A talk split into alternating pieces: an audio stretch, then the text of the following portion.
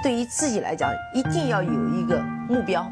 一个企业，它真的要对什么人负责任？嗯，要对社会负责任，嗯，对员工负责任，对股民负责任。这个三个责任，一个国家的发展，实体经济是永远是是顶梁柱。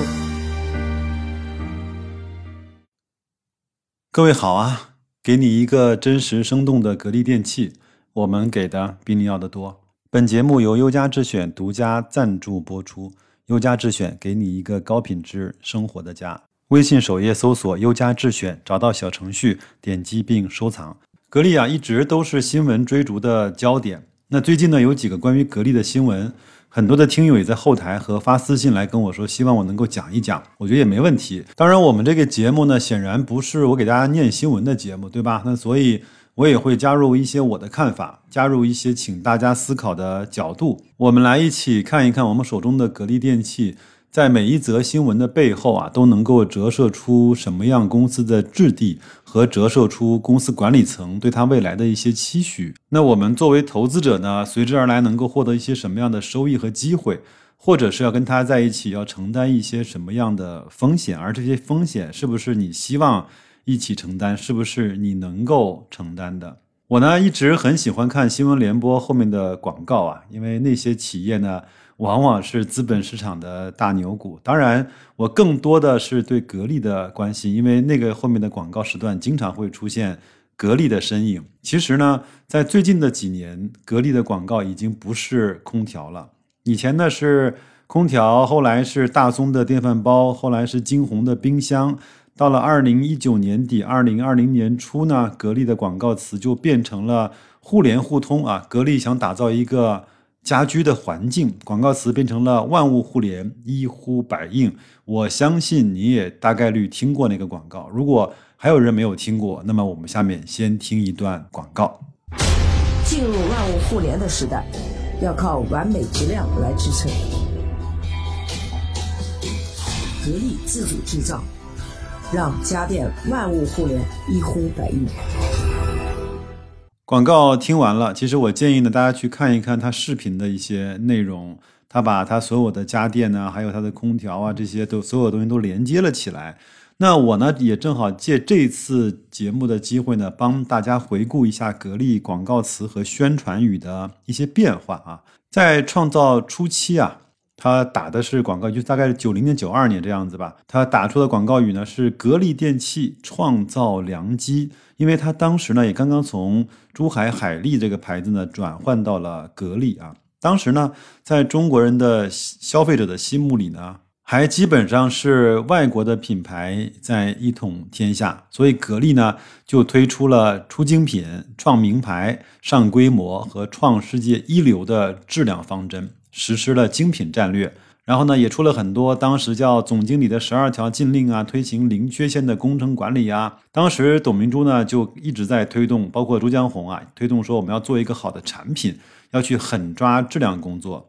确实，当时国内的一些厂家呢，为了大干快上，很多厂家是顾不得产品的质量的。那到了一九九五年呢，格呃格力呢家用空调在产销量上就因为质量包括口碑呢。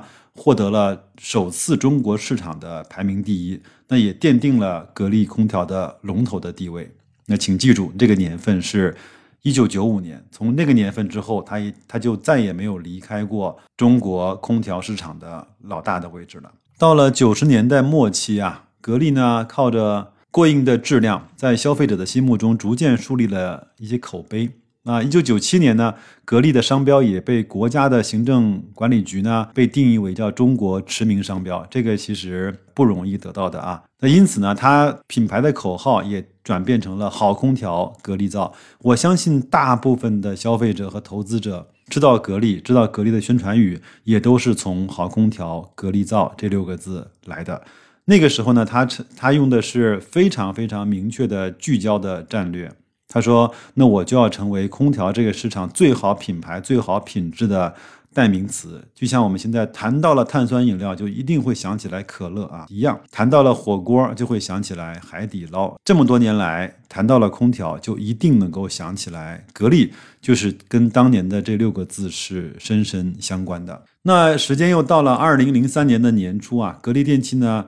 看到了销量的成长，提出了争创世界第一、打造国际品牌的目标，向世界冠军发起了冲击。那二零零五年，就是他在成为国内的老大十年后呢，格力家用空调销量突破了一千万台，顺利的实现了销售世界第一的目标。那么，也就是从了二零零五年，他在全球的空调市场上老大的位置，就再也没有让出来给别人做过哪怕一秒钟。时间呢，来到了二十一世纪，董明珠呢和格力的管理层呢，已经不是特别的。满足于只造空调了。那个时候，很多的电器啊的多元化也是从那个时候开始做起的。那所以呢，他就用了格力掌握核心科技，取代沿用了十几年的好空调格力造。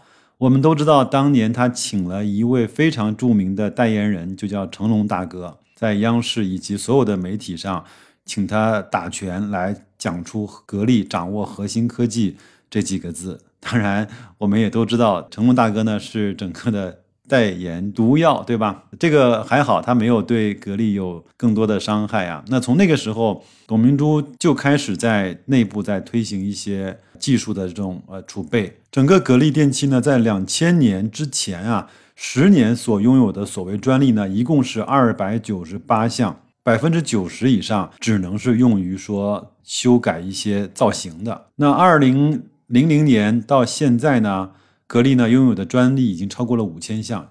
从现在来看，这个是一五年的数据啊，到了一八、一九、二零年，这个数据会越来越多，越来越多啊。那格力呢，发展到了二零一一年，他对自己呢又提出了一个更大的目标，也希望自身掌握了核心科技，改善了消费者生活之后呢。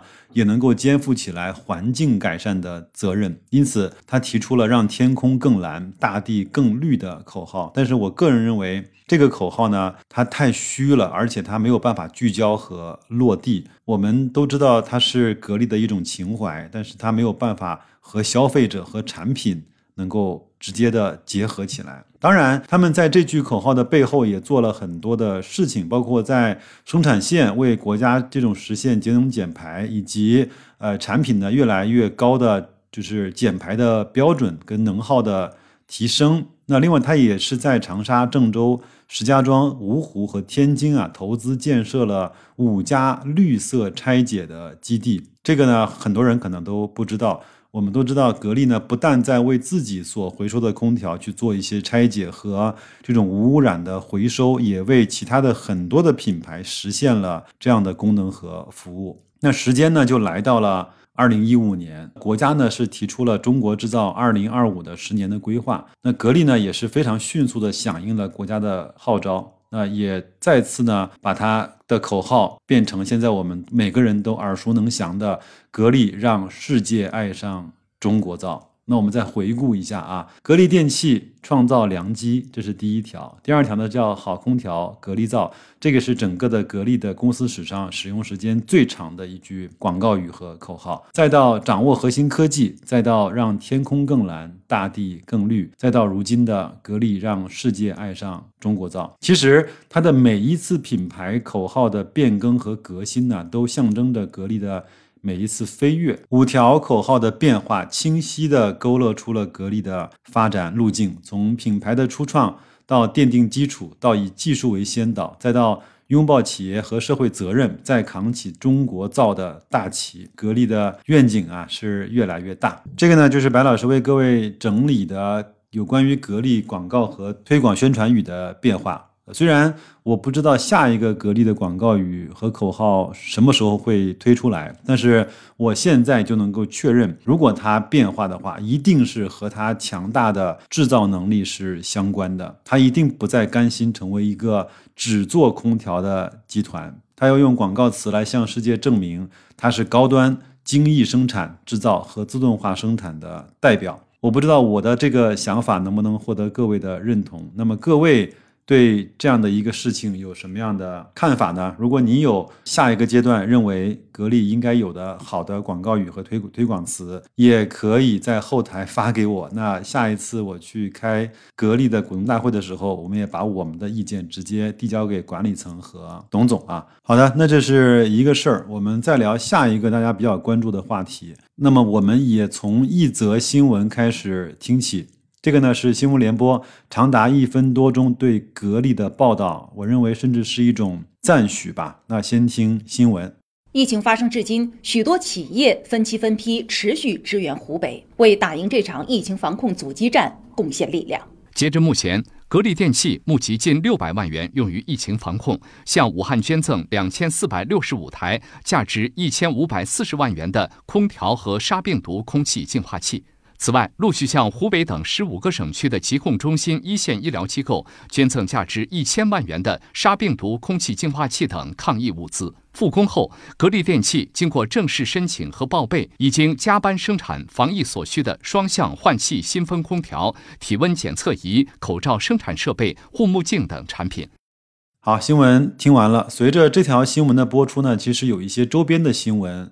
我们也得到了一些证实，比如说格力呢，应该是在春节期间改造了它几条生产家用电器的生产线，已经开始在加班加点的生产抗菌抗病毒的空气净化器。另外呢，它的口罩生产线和温度计和防护目镜的生产线也已经搭建完毕了。那基本上二月底就可以实现生产了。那我也从一则新闻上看到呢，格力是以前呢给别人输出过口罩的生产线，但那个时候呢，它只是在卖生产的机器，并没有去自己生产。这一次呢，它是看到了疫情啊比较严重，另外呢，我也相信格力本身它十万名的员工也是有自身的一些需求。另外呢，我个人啊，我一定是愿意相信这个，甚至是国家交给格力的一个任务，不仅仅是格力的觉悟或者是他的自发行为。我是这么想啊，就是一个国家啊，有了需求之后呢，显然会把这些最急迫的需求，让那些最靠谱、最听话、最有实力的孩子呢去完成。那么在这三个要求上，格力无疑是符合要求和标准的。当然，还有更多的一些公司也在转型生产一些口罩，比如说上汽通用五菱、广汽集团、碧桂园、美的都在这么干。我相信这些上市公司一定不是。奔着赚点快钱、发一点不好听话叫国难财去的，一定是得到了当地政府的一些期许或者是要求。那么格力的生产线呢？二月底应该是能够开工生产，每一天现在来看可以生产一百万只的口罩。我相信，如果他愿意的话，原材料跟得上的话，那么就哪怕是生产五百万只，每一天也不在话下。疫情爆发之前呢，整个中国每一天的口罩产量大概是两千万只。那么随着这些所有的厂家的加入，那么我们。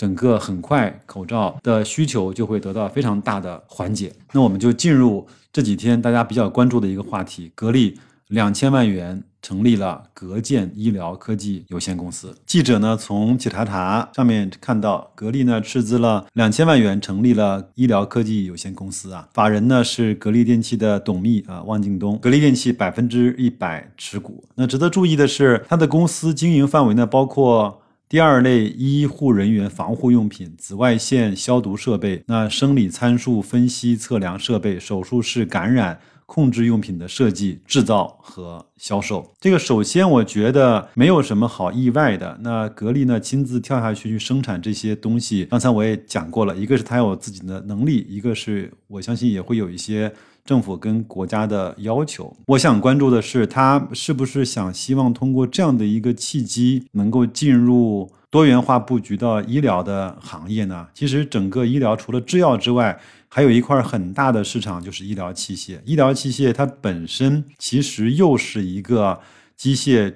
制造和加工的这样的一个产业，那这个产业呢，又是格力相对是比较擅长的。那我相信，除了那些专业的手术用的这些机械之外呢，很多就是医疗周边和康复周边的一些，甚至一些耗材的一些设备，它的制造工艺程度是远远没有这些大型的家电制造来的更加的。高的，那我相信它可以向下兼容，像美的啊，像格力啊，像海尔啊，其实都可以去生产这方面的一些产品，它的能力是完全在的。另外呢，我也看了雪球一个网友叫浮屠谈股啊，他有一个帖子呢是说啊，就是高瓴资本呢，呃，前面也是正式的入股了格力，那他呢也投了很多关于医疗和医药的企业，包括高技医疗、豪森制药。君实生物、百济神州、汉辉制药、丁香医生。和威一集团等等啊，就是这些，我们又在自己外外的时候，能不能够通过高瓴资本和格力呢，产生一些化学反应啊，产生一些好的合作？这个呢，我们首先也不知道。那所以这个新闻，我我也只能够从字面来看，它第一个是尽快的，呃，要有生产的生产制造的资质，可以去把它强大的生产制造能力尽快的输出到生产医疗和器械上面。至于这次的疫情过去之之后，他会不会正式的开展他在医疗行业和医疗体系的运作和多元化？这个我们。讲心里话，还真的不得而知。那本来呢，还想给大家再讲一讲，前面也很多人问我的格力电器和高瓴资本呢，把所有的股份都质押给招商银行这件事情。但是今天的节目时间已经不短了，那如果我觉得有必要跟大家聊一聊这个话题，那我们找个时间再去聊一聊。有可能后面还会有一些新的事件发生，有一些新的新闻事件的发酵，也都有可能。我们也不用太着急，好吧？那就这样，祝各位在。在新的一周，工作愉快，身体健康，投资顺利，再见。